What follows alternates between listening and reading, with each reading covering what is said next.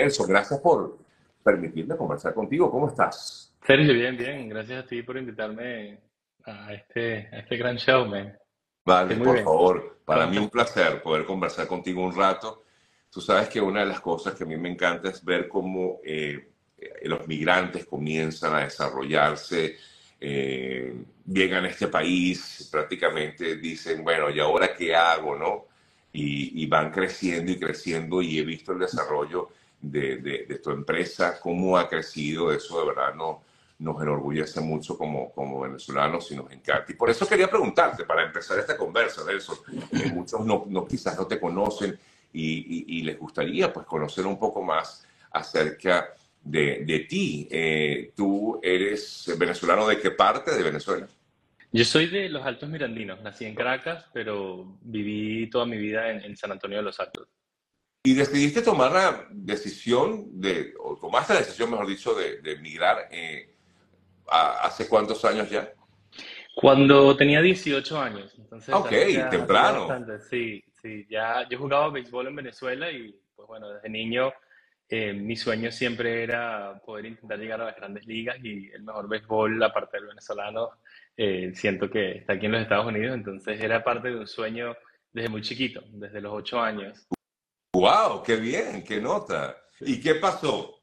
¿Te lesionaste o qué? No, bueno, sí me lesioné, pero eso no fue lo que me, me quitó del béisbol.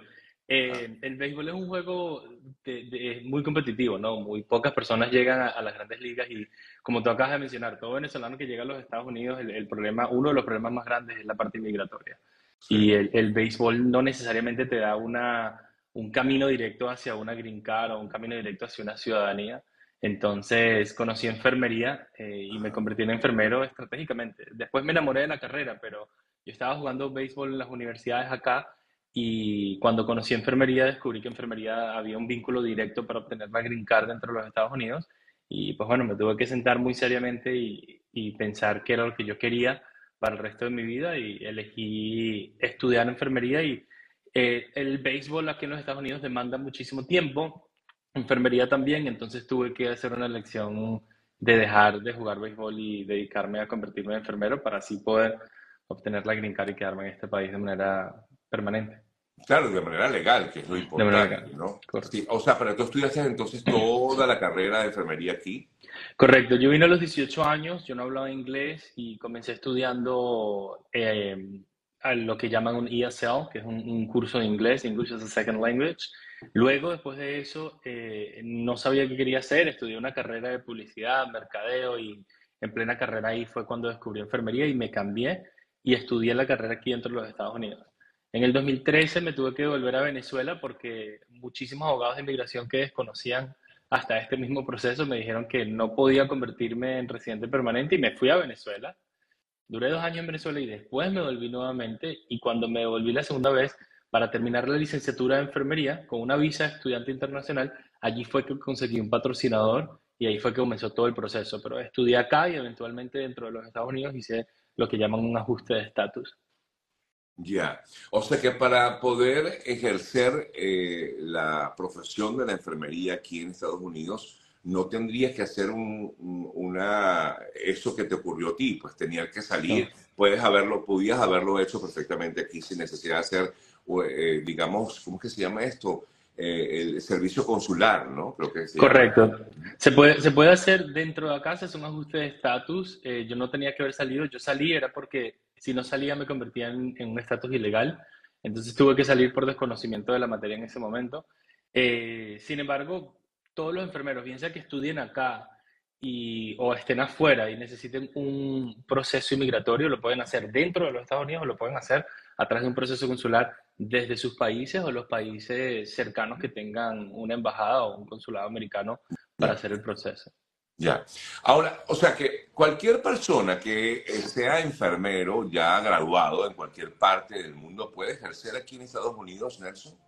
Sí, eh, siempre y cuando los países no tengan restricciones, hay muy pocos países en el mundo, pero sí, si eres un enfermero de Venezuela, Latinoamérica, Europa, Asia, Australia, donde sea, que seas técnico o licenciado, lo que se tiene que realizar es la evaluación de credenciales, que es una homologación del título, demostrarle a los Estados Unidos que ese título es de enfermería, que equivale a un título dentro de los Estados Unidos, y posterior a eso hacer un par de pruebas eh, de conocimiento y luego conseguir el patrocinio, que es una empresa que, que te contrata para poder ejercer.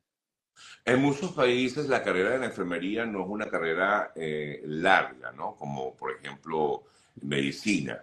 Eh, sin embargo, esto no es obstáculo para poder tener la posibilidad de trabajar aquí en Estados Unidos, Nelson. Eh, en la mayoría de los países, serio, las licenciaturas tienen la misma carga horaria y, un pensum curricular muy similar. Son carreras entre dos a cuatro años. La diferencia eh, es ya la parte clínica y las responsabilidades que, que muchos países de Latinoamérica, eh, desafortunadamente los enfermeros lo tienen como el eslabón más bajo y eso acá no sucede. Acá el enfermero es, casi como un médico general, eh, hasta se puede convertir en un médico general y las responsabilidades que nosotros tenemos en ciertas áreas como cuidados intensivos, que yo soy enfermero de cuidados intensivos, son muchísimo mayores que en otros países. Pero la parte teórica, académica, es muy similar en donde no, no hemos conseguido muchos problemas a la hora de hacer una equivalencia. A veces una licenciatura la terminan convirtiendo en un técnico, pero, pero raramente uh, las declinan porque es, es, bastante genérico.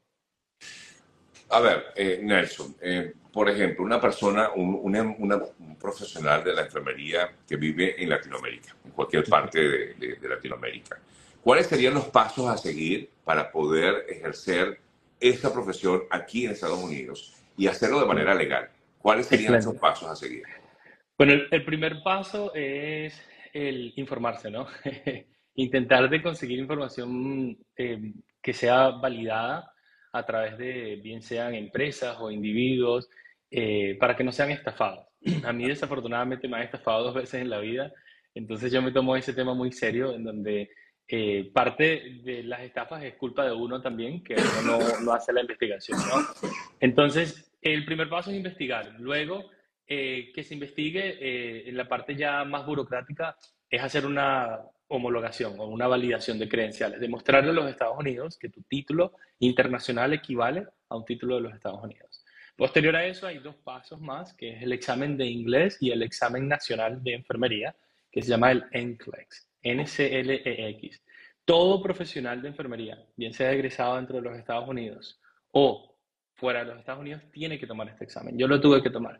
Ese examen es un examen de conocimiento básico que te otorga a ti la licencia. A diferencia de nuestros países, cuando nosotros nos graduamos, nos registramos ante un colegio de enfermería o medicina y luego te otorgan tu número profesional y tú vas a ejercer. Acá no. Acá tú tienes que graduarte, registrarte, tomar un examen para que luego te omitan te emitan la licencia. Una vez que te emiten la licencia, ya puedes buscar un patrocinador dentro de los Estados Unidos, que bien sea un hospital o una empresa privada que haga la petición ante inmigración para decir, oye, yo quiero que este enfermero de cualquier país de Latinoamérica venga a trabajar por, para acá en los Estados Unidos conmigo, porque hay un déficit muy grande, podrían ustedes otorgarle la green card directamente. Entonces, eh, inmigración al ver que ya tú cumpliste con la validación de credenciales, que ya tú cumpliste con el examen de inglés, que ya tú cumpliste con el examen de la inglés y que ya tú cumpliste con la petición por parte de un empleador, te aprueba la Green Card y entras directamente a los Estados Unidos con una residencia permanente. Y a los cinco años te puedes convertir en ciudadano americano. Así es, así es. Ahora, eh, efectivamente muchas personas aquí escriben y aunque suene fácil, pues no es nada sencillo. Eh, y sobre todo a la hora de conseguir ese sponsor. Y justamente Nelson, junto con un gran equipo, han armado esto que conocemos como ANP Health Services, que les sirve a aquellos profesionales de la enfermería eh, para ser orientados en todo esto que justamente está comentando Nelson. ¿Qué hace el equipo que tú diriges actualmente, Nelson? ANP Health. Bueno, nosotros tenemos, eh, gracias a Dios nos hemos expandido, Sergio, y gracias por, por ese cariño de decir que les contenta eh, a mí me contenta muchísimo cuando veo una historia de éxito venezolano y, he recibido muchísimo amor de las personas que han visto el crecimiento de la empresa. Nosotros hacemos dos cosas. Una es la parte de la consultoría en donde guiamos a las personas durante estos cuatro pasos y este proceso, pero ya en micro detalles. A mí me gusta hacer énfasis, Sergio, nosotros, eh, uno de nuestros pilares es la transparencia. Este es un proceso que las personas pueden hacer por su propia cuenta. Ellos no tienen que contratar a nadie, no tienen que contratar ni a ANP, no tienen que contratar absolutamente a ninguna persona. Sin embargo, es complejo y la complejidad de esto puede llevar a la frustración. Por eso es que nosotros estamos en el mercado y por eso es que nos va muy bien, porque muchas personas dicen, no, mira, haz tú el proceso, ayúdame, y tal cual como un proceso de asilo político. Tú podrías realizarlo por tu propia cuenta, pero las probabilidades, si un abogado te ayuda, van a ser muchísimo más altas que hacerlo por tu propia cuenta. Entonces, nosotros tenemos un equipo actual de, de, más de 30 personas en donde eh, está dividido por departamentos, donde hay un departamento para cada paso, básicamente. Te ayudamos con toda la validación de credenciales eh, y depende del perfil de la persona. Una vez que la persona ya nosotros determinemos si quiere, bien sea contratar nuestros servicios de consultoría o eh, no, no, sé si te enteraste, este año nosotros otorgamos más de 500 mil dólares en becas para personas que cumplían con un perfil específico pero no tenían los recursos, les conseguíamos un sponsor directamente y en alianzas con muchos hospitales nosotros pagábamos por absolutamente todo el proceso. Entonces mi equipo básicamente va a llevar de la mano durante todo el proceso hasta que ya la persona esté lista para poder tomar el examen. Una vez que la persona ya pasa el examen, nosotros luego le introducimos, lo presentamos a uno de nuestros hospitales o alguna de nuestras empresas para que pasen por un proceso de entrevista y luego de ese proceso de entrevista potencialmente obtengan un patrocinio y obtengan la green card. O sea, desde un, lo que llaman en Estados Unidos end-to-end, desde un inicio de evaluación de credenciales hasta la introducción de un patrocinio. Y ustedes nos ayudan también incluso a conseguir quizás ese potencial eh, sponsor Sí, sí, nosotros tenemos convenios con hoy día más de 50 hospitales y tenemos en varios estados. Así que una vez que la persona se, pasa el examen, nosotros nos ponemos en contacto con los sponsors. Y, y, vienen de diversas partes del mundo, ya tienen a varios de, sus, de tus colegas aquí en, en, Estados Unidos. Sí, tenemos actualmente, trabajamos con más de 27 países. Tenemos a personas de Latinoamérica, de, de casi todos los países, si no todos los países de Europa, de Asia y de África. Tenemos bastantes personas ahorita de África. Más de 1.500 enfermeros están en, nuestro proceso actualmente. O sea que no es, un, no es una fantasía, es una realidad. Ser enfermero, eh, pues también te permite trabajar aquí en Estados Unidos sin ningún tipo de problema. Sí, no, sin duda. Es algo que eh, hemos creado un, un awareness bastante grande porque muchas personas eh, no creen que se pueden. Y muchísimos enfermeros que ya hasta son residentes permanentes o ciudadanos acá en los Estados Unidos, son enfermeros, pero están trabajando como cualquier otra cosa porque no han homologado el título. Y ahora que se están enterando dicen, wow, ok, no necesito la parte migratoria, pero la parte profesional todavía me gustaría obtenerla. También les podemos ayudar con esa parte. Mm, muy bien. Y ah, bueno, aquí comienzan varias de las preguntas. Eh, te consultan, Nelson. ¿Ayudan a conseguir sponsors solo de enfermería o también pueden ayudar con médicos? Eh, solo de enfermería por los momentos. Exacto, porque es la especialidad que ustedes eh, desarrollan, ¿no? Correcto. Si uno no tiene experiencia y quiere incursionar en la enfermería, ¿cuál sería el proceso? Eh, si eres enfermero internacional, lo primero es homologar, validar tus credenciales, pasar el examen. Una vez que tienes la licencia, lo bueno acá, Sergio, es que la necesidad es tan grande que muchísimos hospitales te van a tomar así no tengas casi nada de experiencia y te toman y te entrenan. Te entrenan por seis meses, tres, cuatro O sea, hay una, hay una importante necesidad de enfermeros en el país. Hay un déficit de más de 3 millones de enfermeros en el país. ¡Wow! O sea, que aquel que, miren, yo no, no, si usted es enfermero y está trabajando en otra cosa, dedíquese a lo suyo. Bueno, si le gusta, por supuesto. Claro. ¿Cómo hacen los enfermeros que han sacado primero los tres años de técnico, luego los de licenciatura? Lo digo por las notas, comenta Adrián. Adriana. Excelente, excelente pregunta de Adriana. Tiene la, la, posibilidad de elegir si bien quiere homologar solamente su parte de, técnico o si quiere homologar ambos a la misma vez. Si quiere homologar ambos, obviamente eh, se tiene que hacer eh, petición de documentación de ambas instituciones, pero nosotros podemos guiarlo por cada paso del proceso con respecto a eso. ¿Cuál es el procedimiento para homologar el título? Bueno, ya tú comentabas un poco de todo el procedimiento, que no es tampoco dos pasitos y ya, pero, pero bueno, para eso están ellos justamente. Eh, te pueden consultar directamente a través de la cuenta, me imagino, eh, eh, Nelson.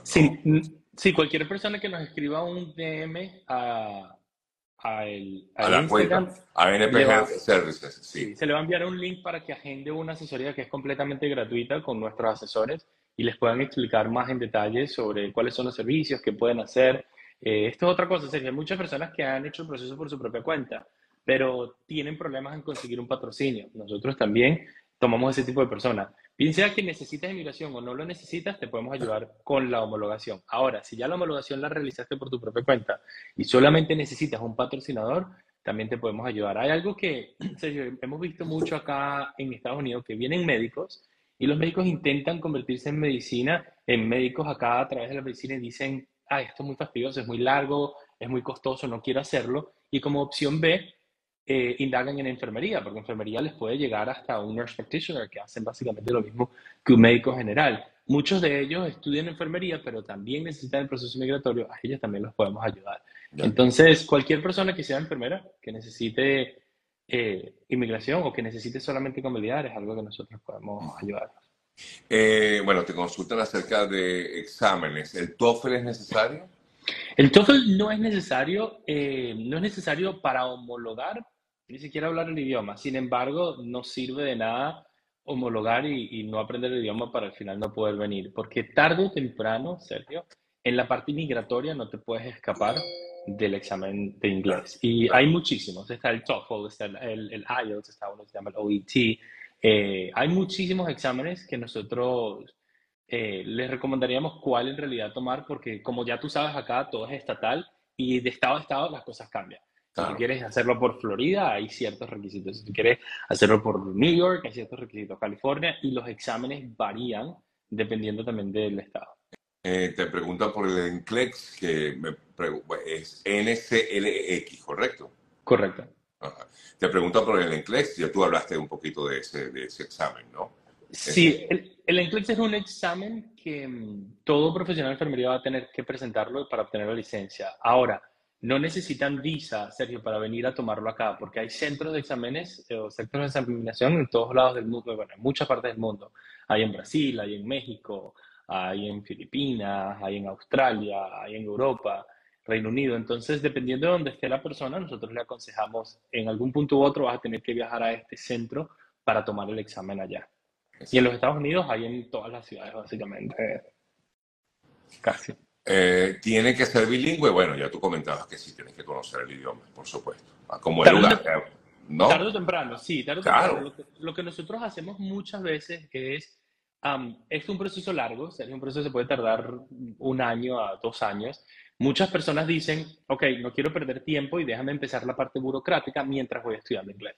Y eso es muy válido. Nosotros hicimos acuerdos con empresas como Open English y, ofrecemos ese servicio de que, oye, puedes venir acá y, utilizar la plataforma para ir aprendiendo inglés mientras toda la parte burocrática y papeleo eh, está en proceso. Les recuerdo que estamos conversando con Nelson Hurtado, él es eh, actualmente, bueno, el presidente, además fundador de ANP Health Services, que es esta empresa, bueno, esta compañía que ayuda justamente a todos aquellos profesionales en enfermería a, homologar sus, sus, estudios, a conseguir la oportunidad, tener la oportunidad de trabajar en, la, en el área aquí en Estados Unidos te consultan dónde eh, puedo yo averiguar, bueno, todo esto a través de la propia cuenta, pueden entrar allí. Ellos además están siempre eh, constantemente eh, ofreciendo información. ¿Un médico venezolano podría pasar por este proceso? Bueno, tú lo comentabas. Sí, es un proceso, tendrían que convertirse en enfermero primero. hay programas de enfermería para médicos especializados donde es mucho menos tiempo porque aunque los médicos ya tienen la parte patofisiológica y la parte farmacológica, todavía las clases de raíz, de teoría de la enfermería y, todas esas partes burocráticas tienen que cumplirlas. Entonces, una vez que se conviertan en enfermeros, allí sí podrían eh, pasar por el proceso inmigratorio y de homologación si es necesario. Así es. Eh, ¿Para técnicos radiólogos? No trabajamos actualmente con técnicos radiólogos. Sé que hay una demanda grande en el país, pero no. no También. Wow, aquí están buscando por todos lados. Increíble. Eh, los, eh, los costos, te preguntan por costos eh, y por el límite de edad, Nelson. No hay límite de edad, no hay, obviamente una persona que tenga 67 años a la hora de, conseguir un empleo, van a haber cierta, ciertos retos, no puedes ir a un cuidado intensivo o, o a una sala de emergencia que sea mega activa, o quizás sí, depende de la experiencia, ¿ok? Pero no hay límites de edad. Como tú sabes, aquí en los Estados Unidos es ilegal discriminar a alguien por la edad. Tenemos a personas en nuestro proceso que tienen literalmente desde 19 años hasta 58 años y, están, eh, nunca han sido rechazados por un patrocinador ni, ni, nada en el proceso por su edad. ¿okay? Con respecto a los costos, eh, puede variar, eh, Sergio, desde literalmente cero, que son las becas, si alguien califica para las becas, nosotros pagamos por absolutamente todo, hasta no sé, 7 mil, 8 mil dólares, dependiendo de la necesidad de las personas, ¿ok? entonces yo lo que invito a la gente es que ellos hagan una asesoría con uno de nuestros asesores y ahí ver el perfil de ellos y decir, ok, en, qué tipo de producto o servicio nosotros podríamos ofrecerte y cuál sería ese costo. Pero el rango está a cero a, digamos, 8 mil dólares. Dependiendo, claro, cada quien en todo caso, contáctenlos, ya lo saben, arroba ANP Health Services. Me preguntaban un número telefónico, si lo tienen, es el 9 más 1, por supuesto, 941-448-9697, ¿correcto? Correcto. Repito, 941-448-9697, les pueden escribir por WhatsApp y ellos les van a responder cualquier duda que tengan con respecto a, esto. Eh, ¿Un docente con doctorado puede trabajar como tal en Estados Unidos? Bueno, pero no es el área que maneja Nelson. No es el área. Hay, hay, aquí hay necesidad de tantas cosas que tenemos talentos en Venezuela, Sergio. Hay, hay un déficit de, de profesores también, profesores de primaria y de secundaria no es algo que nosotros hacemos, pero sí sé que hay una figura. Si un ciudadano estudia fuera, en Estados Unidos, o sea, es ciudadano americano, estudia en Latinoamérica, ¿tiene que presentar todos estos exámenes para la licencia? Absolutamente sí. Todo el mundo tiene que presentar el examen. Ahora, esa es una buena pregunta, porque el ciudadano americano que estudió afuera tiene que homologar. Porque el título, al menos que la educación haya sido en inglés, si estudiaste en Reino Unido, si estudiaste en un país de, que toda tu carrera eh, te la enseñaron en inglés, no tienes que homologarlo, se hace un proceso diferente. Eh, pero sí, si eres ciudadano americano y estudiaste en Venezuela, en México, eh, ese título de enfermería tendríamos que homologarlo. ¿Las personas que están iniciando y ya tienen licencia de asistente de salud podrían optar? Hay personas que tienen licencia de asistente de enfermero, es algo completamente diferente, pero si son enfermeros, lo que, lo que es importante es que la raíz acá, de la raíz la persona sea un profesional de enfermería. Si estás ejerciendo cualquier otra cosa dentro de los Estados Unidos, es indiferente. Lo importante es tu título inicial educativo. ¿Te consultan el NCLEX? ¿Tiene tiempo de caducidad? Eh, sí. Eh, una vez que se registran para el NCLEX, tienen alrededor de 90 días para tomar el examen. Una vez que toman el examen y lo aprueban, ya se otorga la licencia y esas licencias, dependiendo del estado, pueden durar entre uno a dos años para tener que renovarla. No tienen que volver a tomar el examen cada vez, sino simplemente renovar la licencia a través de educación continua y, y unos requisitos mínimos que tienen que cumplir. ¿Y te consultan, ustedes preparan, también ayudan a la persona para ese examen? Tenemos, internamente no los preparamos, pero tenemos alianzas con empresas que son expertas en esto, donde todos nuestros candidatos, incluyendo los becados, nosotros contratamos los servicios de estas empresas americanas para que los preparen. Voy a preguntar el teléfono ya se los voy a dar, pero les recuerdo que es para profesionales de la enfermería, porque es que me están preguntando, soy abogado. Hay otras opciones para abogados, también existen, pero aquí estamos hablando de enfermería. Eh, el número telefónico es el 941-448-9697 o buscar información a través de la cuenta de ANP Health Services. Eh, importante que lo tomen en cuenta, ¿ok? Que lo tengan allí presente siempre. ¿Cuánto tiempo puede tardar? Aquí preguntan específicamente el proceso de un médico en convertirse en un enfermero. Pero igual, ¿cuánto tiempo puede tardar todo el proceso? Si lo puedes responder. Mi palabra favorita, Sergio, es depende. Y el depende, tiempo, el tiempo. Depende, depende de muchos factores. La homologación más rápida que nosotros hemos hecho ha sido en cinco días. La más lenta ha sido en 14 meses. Entonces va a depender de muchos factores. Las instituciones académicas están colaborando con enviar la documentación necesaria, eh, si necesitas o no necesitas un proceso migratorio. Eh, entonces yo, yo diría que entre un mes a dos años y medio. Eso va a depender de cada caso. Si necesitas inmigración, si tienes o no tienes inglés. Si no tienes inglés, va a depender muchísimo desde la persona aprendiendo el idioma. Eh, eh, pero hablando de la convalidación de credenciales solamente, podemos decir que entre cuatro o seis meses es algo estándar para que el título sea convalidado. Ahora, para responder la pregunta de los médicos convirtiéndose en enfermeros, los médicos sí pueden convertirse en enfermeros. Hay algo que por allí se viene que no quiero ser muy público todavía porque se ha tardado más de lo que hemos considerado, pero eh, hay maneras de que los médicos se conviertan en enfermeros y ANP está trabajando en ello. Eh, hay programas ya dentro de los Estados Unidos que ofrecen esta opción, en donde los médicos tienen que estudiar eh, sí o sí al menos unos años o unos meses o una cierta cantidad de tiempo para cubrir esas clases básicas y burocráticas que la carrera lo pide. Entonces les pido que si quieren, métanse en la página web nuestra, indaguen un poco o busquen información en Google de cómo un médico puede convertirse en enfermería. Y más adelante, síganos que nosotros vamos a ir anunciando algo para, para ese, ese rubro profesional. Buenísimo. Nelson, te agradezco muchísimo. Creo que ha sido de mucha ayuda para algunos que lo están viendo en estos momentos en vivo. Igualmente esto va a quedar grabado y lo van a poder ver a través de todas las plataformas. Pero importante, ya lo saben, tener en, mente siempre, a, si conocen a alguien que es profesional de la enfermería y quiere seguir eh, o ejercer su carrera aquí en Estados Unidos, lo puede hacer información arroba ANP Health Services o el número telefónico que ya me lo han pedido varias veces, 941-448-9697, porque es WhatsApp. Allí preguntan y seguramente les van a responder, les van a dar toda la información que ustedes necesitan. Inés, te felicito, de verdad que me encanta que, insisto, que vaya creciendo y creciendo y creciendo, porque nosotros hablamos hace un tiempo, estaban incipientes y bueno, ha crecido muchísimo, eso es bastante importante poder eh, pues, eh, eh, ver cómo una compañía que empezó chiquitica, pues ha ido creciendo con el esfuerzo y con la dedicación y el empeño, sobre todo de tanta gente, como es el caso de nuestro compatriota Nelson Hurtado. Gracias, Nelson. Muchísimas gracias a ti, Sergio. Y bueno, si me permites, lo único que le quiero decir a las personas es que sí se puede. Es algo que igual yo, que vine sin hablar el idioma, sin dinero, eh, logré todos mis sueños a través de la enfermería y pues bueno, estamos aquí para ayudarlos si servimos de algo eh, y les deseo lo mejor y Dios los bendiga y gracias a ti Sergio por tenerme aquí en esta plataforma. Bueno.